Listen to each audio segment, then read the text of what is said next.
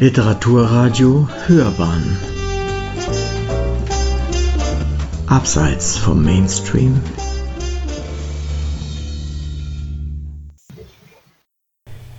Ganghofer. Keiner für Schablonen. Von Gerd Holzheimer. Scheibenschießen war und ist eine beliebte Beschäftigung im Oberland. Die einen schießen auf tatsächliche Scheiben, etwa anlässlich des Ganghofer-Schießens in Finsterwald, unweit des Tegernsees. Ludwig Thoma hatte es am 2. und 3. Juli 1905 zum 50. Geburtstag seines Freundes Ludwig Ganghofer beim Six-Bauern arrangiert. Auf einem Heuwagen thronen, allesamt in Tracht, unter anderem Ludwig Thoma, Marie Schulz, Eduard Tönny, Ludwig Ganghofer und Olaf Gulbrandsson. Auch in einem Auto vor dem Hof des Six-Bauern geparkt, lässt sich die fröhliche Gruppe fotografieren. Olaf Gulbrandsson, der gar nicht Auto fahren konnte, sitzt bizarrerweise am Steuer. Andere schießen sich gern auf Scheiben anderer Art ein metaphorisch, um etwa Heroen bayerischer Literatur und Kunst vom Thron zu stoßen.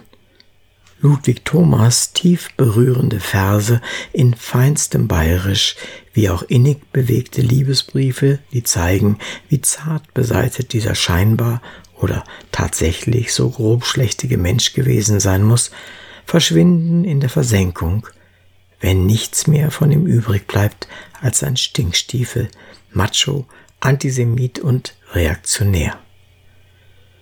Olaf Gulbrandsson wird in die Nähe ranghoher Nationalsozialisten gerückt und solchermaßen vermeintlich erledigt. Bei Ganghofer bedarf es keines groben Geschützes, um ihn zum kaiserlichen Hofganger zurechtzustutzen, zum Militaristen und Nationalisten und vor allem zu einem Bruder des Kitsches und der Trivialliteratur. Was aber ist das Kitsch? Was ist Trivialliteratur? Die Germanistik hält reichhaltige Kriterienkataloge bereit, um einschlägige Exemplare hinreichend einordnen und definieren zu können, meint man. Ich habe am Institut für deutsche Philologie der LMU je ein Seminar zu diesem Thema veranstaltet, wohl wissend, dass wir kaum zu einem Ende kommen können. Aber man kann es ja einmal versuchen. Ein Seminar, das dann allein und ausschließlich Ludwig Ganghofers Werke in Augenschein nahm, brachte eindeutigere Ergebnisse. Zunächst von der Binsenwahrheit ausgehend, dass Menschen komplexerer Natur zu sein pflegen und, wenn sie Künstler sind, auch ihr Werk. Man wird mit Ganghofer erstaunliche Entdeckungen machen können. Ein Ritt ins mittelalterliche Berchtesgaden wird auch literarisch zum Parforce-Ritt im Ochsenkrieg. Lyrik in der Tradition Eichendorffs durchsetzt den Roman Waldrausch. In Gestalt eines Schmetterlings erscheint Gott im Klosterjäger, als wäre es nicht unter der Feder eines Auerhahns auf dem Trachtenhut geschrieben, sondern ein Stück aus der Feder eines bayerischen Taoisten. Ganghofer hat viele Facetten. Wie das Leben so ist oder nicht ist. Bei neuerlicher Lektüre von Ganghofers Lebenslauf eines Optimisten für diesen Beitrag entdeckte ich einen schon vergessenen Eintrag, den der Ganghofer Enkel Bernhard Horstmann mir in meine Ausgabe anlässlich seines Besuchs in meinem Ganghofer Seminar an der LMU hineingeschrieben hatte. Bei der Gelegenheit rutschte ein Umschlag mit einer ebenfalls schon vergessenen Fotografie heraus, die ihn vor dem Porträt seiner Großmutter Katinka Ganghofer zeigt. Die Aufnahme wurde in Horstmanns Wohnung in Tutzing gemacht. Doch hatte ich mir offenbar keine Notiz über den Maler gemacht. Im Werkverzeichnis von Friedrich August von Kaulbach findet sich ein solches Bild nicht – doch geht es ohne Zweifel in diese Richtung seiner Maltechnik. Unvermittelt stark bleibt der Eindruck, den Horstmanns Erzählungen über seine Großmutter hinterlassen hat. Es gibt sie als ganzes Buch zu lesen, das er zusammen mit seiner Frau Charlotte Horstmann unter dem Autorenpseudonym Stefan Mohr verfasst hat, mit dem Titel Die heimlichen Schwestern. Es geht dabei um die geheimnisvolle Herkunft von Katinka Ganghofer. Anlass zur Ahnenforschung war in der Familie ein Artikel im nationalsozialistischen Stürmer im Juli 1933 mit der Überschrift Jud und Dichter. Er geht in die Richtung, dass man allseits einmal der Meinung gewesen war, Ganghofers Gesinnung sei völkisch-national gewesen. Nun schmäht man ihn zunehmend schleimiger und verlogener Rührseligkeit mit der er für die Juden eintrete. Schon in seinen Kriegsschriften spiegele sich das ab.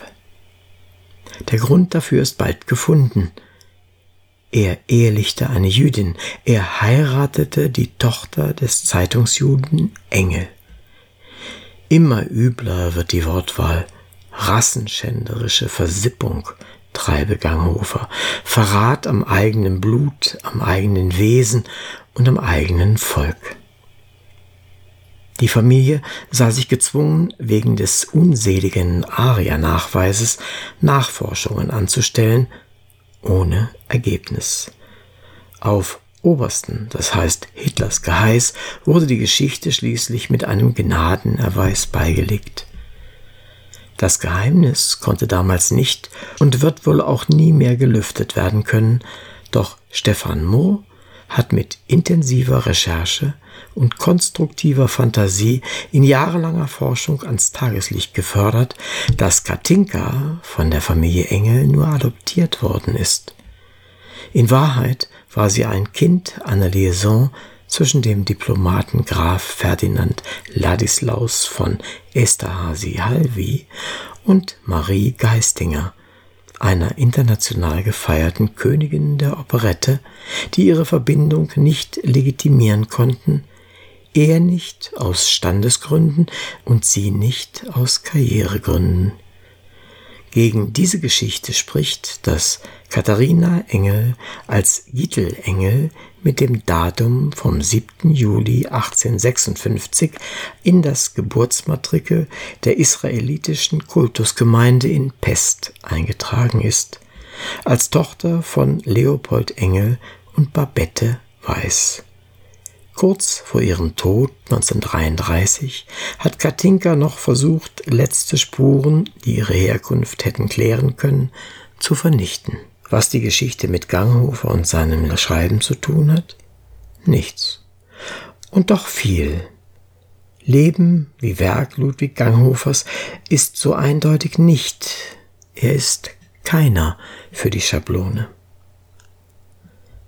Legende, Stilisierung, Inszenierung und sogenanntes reales Leben gehen bei Ganghofer häufig ineinander über.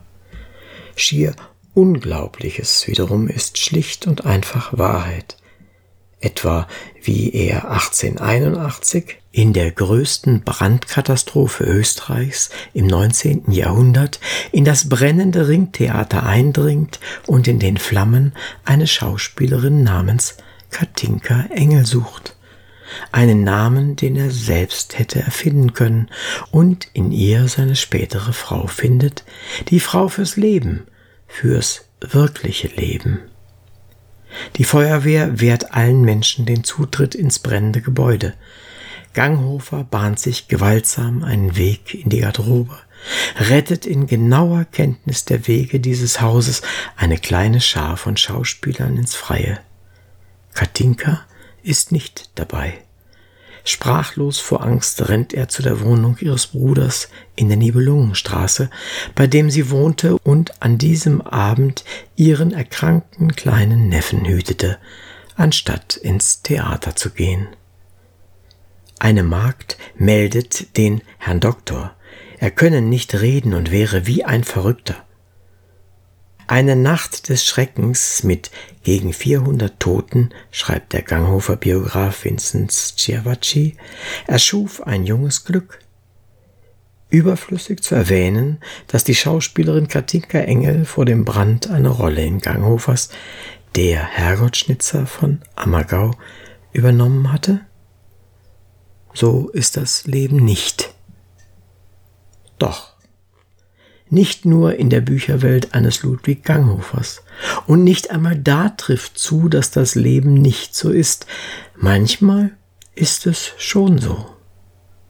In Ausnahmesituationen, wie sie sein Leben prägten, lässt Ganghofer sich gerne Liebespaare begegnen. In seinen Romanen, etwa im Jäger von Fall, erschienen 1883. Keine Schablone im autobiografischen. Ganghofer hat sich in seinem Leben immer wieder als wahrer Hasardeur erwiesen, etwa als Freeclimber an der Fassade der Bayerischen Staatsbibliothek, als Nacktbader aus Spaß an der Freud im Brunnen der Universität. Mehrfach beschreibt er Nahtoderfahrungen, meist in Gewässern, in der Donau bei Regensburg oder im Starnberger See zum Beispiel. Einmal verspielt er sein ganzes Honorar und so weiter. Wer eine Art von Studie über Jugend und Liebe zur Gefahr lesen möchte, ist mit dem Lebenslauf eines Optimisten gut beraten. In Wälden, angesichts eines Gewitters, kommt ihm der Einfall, einen Blitz zu fangen.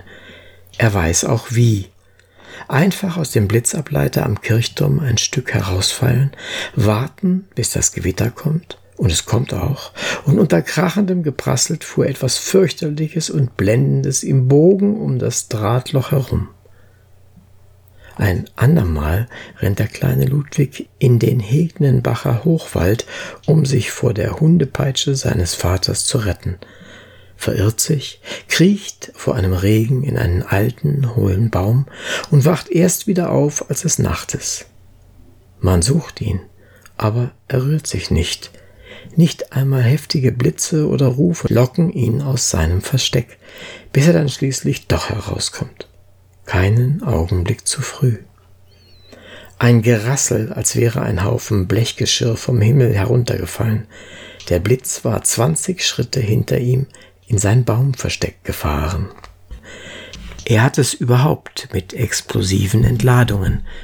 Mit seinem Vetter Hillenbrand will er drei Pfund Pulver im Garten hochgehen lassen, was erst nicht gelingt, dann schon, nur geht der junge Ludwig Ganghofer mitsamt der selbstgelegten Mine in die Luft. Dullerabum. Lachend springt er wieder auf, doch so nach und nach sind ernste Verluste zu beklagen. Die Brille, die Haare, ein paar große Lappen Haut und sonst alles schwarz. Ein alter Doktor hält ihm eine Strafpredigt, doch werden die Schmerzen so unerträglich, dass er den Doktor anfährt. Schimpfen Sie nicht, Sie dummer Kerl, sondern helfen Sie mir. Worüber der Doktor so perplex ist, dass er es auch noch tut allerdings dem Vater prophezeit, dass das Gesicht seines Sohnes auf immer vollkommen entstellt sein wird. Das macht nichts, wenn es ihm nur den Verstand ein bissel aufgepulvert hat. Der Mutter wird die Angelegenheit verschwiegen. Nach drei Wochen sieht er aus wie ein protzig tätowierter Indianer und kann, muss schon wieder über sich selber lachen. In gewisser Weise muss der kleine Ludwig ein Albtraum für seine Eltern gewesen sein. Er will das Turmfalkennest ausnehmen, rutscht über das Kirchendach, bleibt aber an einem Fensterflügel hängen und kann von einer Leiter aus wieder heruntergepflückt werden. Er stochert mit einem Freund in einem Hornissennest herum. Der Freund stirbt fast an den Stichen. Er stibitzt das Pulverhorn des Vaters, es explodiert in seiner Hand. Dem Forstgehilfen Stubenrauch entwendet er gar die Flinte, schießt aus Versehen seinem Freund Alois so dicht am Bauch vorbei, dass er ein Brandloch ins Kittele bekam und an der Weste zwei Knöpfe fehlten. Der Vater kommt mit der Hundepeitsche. Kaum in Regensburg angekommen, muss er Ganghofer-mäßig sofort durch die Donau schwimmen und wieder zurück, versinkt aber auf dem Rückweg in den Fluten und als ich die Augen aufschlug, lag ich in der Kabine des Schwimmmeisters auf der Pritsche. Die Wiederbelebung ist erfolgreich. Wieder einmal genießt Ludwig Ganghofer das Glück des Überlebens. Wieder einmal ohne daraus große Konsequenzen für künftiges Verhalten zu ziehen. Eine andere Ganghofersche Eigenheit neben dem Spiel mit dem Feuer ist eine recht eigenwillige Beschäftigung mit dem entgegengesetzten Element, dem Wasser. Das beginnt früh, noch in Kaufbeuren im Alter von drei Jahren. Mutter Ganghofer setzt ihren kleinen Buben ins Bad, wird kurz weggerufen und bei Rückruf und bei Rückkunft ist er verschwunden. Erst eine Nachbarsfrau bringt die Mutter auf die Spur. Ihr Ludwigli sputzelnacket übern Marktplatz gelaufen. Diese Situation wiederholt sich mehrfach in seinem Leben. Zwei Stunden vor seiner mündlichen Abschlussprüfung im Gymnasium rennt er zur Donau hinunter, riss unbekümmert um Häuser und Leute die Kleider herunter und machte so lang einen Kopfsprung um den anderen in das kühle, tiefe Wasser, bis meine Augen die Bäume wieder fest im Boden und die Häuser wieder lotrecht sahen. Er hatte nämlich die ganze Nacht sozusagen gesumpft. Ein Polizist erschien und brüllte Sie, haben Sie den Verstand verloren? Nein, ich brauche ihn sogar sehr nötig. Heute muss ich Absolutorium machen. Bei dieser Geschichte hatte er noch Glück.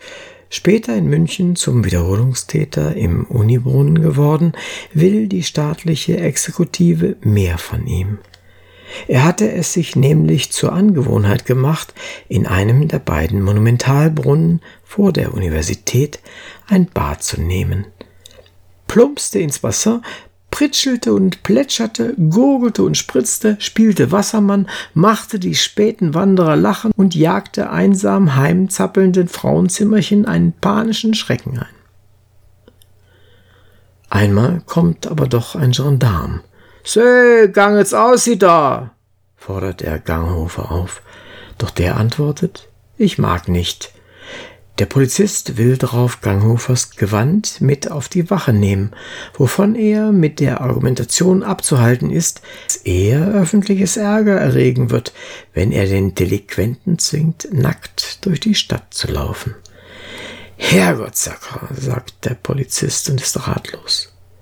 Mit sophistischer Dialogregie bringt Ganghofer ihn sogar so weit, dass er sich so weit vom Brunnen entfernt, damit sich Ganghofer nicht genieren muss, wenn er aus dem Wasser steigt und sich ankleidet. Er geniert sich aber dann überhaupt nicht. So putzelnackert wie eh und je bis zum Siegestor zu rennen, die Kleider unterm Arm, um dort den Polizisten endgültig abzuhängen. Erkenntniserfolg? Das Bad im Universitätsbrunnen unterließ sich für längere Zeit. In einer sommerlichen Vollmondnacht, als ich mit meinem Kameraden von Schwabing durch die Ludwigstraße heimkehrte, gerieten wir in eine Debatte über die Architektur der Staatsbibliothek.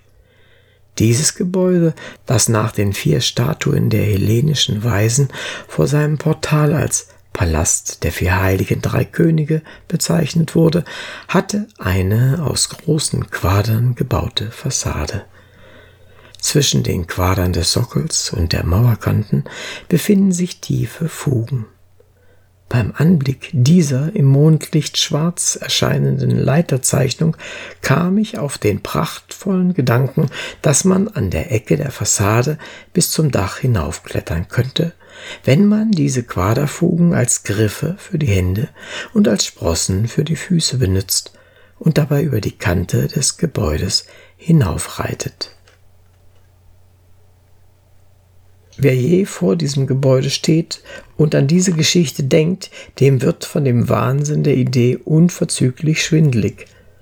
Doch Ganghofers Kamerad ist begeistert und sofort gehen sie eine Wette ein, wer höher hinaufkäme. Ganghofer schafft es bis an die